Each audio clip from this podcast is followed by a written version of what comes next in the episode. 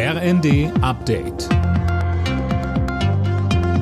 Stündlich neu. Auf den Punkt informiert. Ich bin Imme Kasten. Guten Abend. Der Klimawandel hat seit der Jahrtausendwende in Deutschland jährlich Schäden von über 6,5 Milliarden Euro angerichtet. Das ist das Ergebnis einer Studie für das Wirtschafts- und Klimaministerium.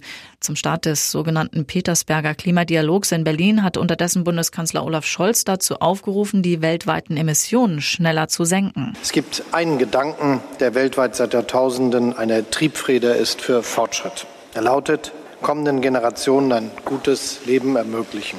Wenn wir nicht viel schneller, entschlossener und geeinter handeln beim Klimaschutz, dann wird dieses Versprechen an künftige Generationen nicht zu halten sein.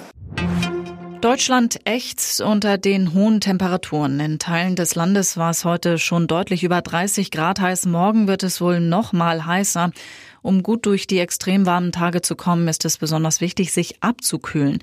Eva Hummers, Vizepräsidentin der Deutschen Gesellschaft für Allgemeinmedizin. Wenn es irgendwie geht, sich in kühlen Räumen aufzuhalten, nicht in die Sonne zu gehen, für Luftbewegung sorgen. Also für Durchzug sorgen oder sich mit einem Fächer kühle Luft zu fächeln oder eben auch einen Ventilator anstellen. Bahnkunden, die wegen der Hitze ihre für morgen oder übermorgen geplante Reise verschieben möchten, können das Ticket auch noch später nutzen. Wie der Konzern mitteilte, bleiben die Tickets im Fernverkehr bis einschließlich nächste Woche Mittwoch gültig.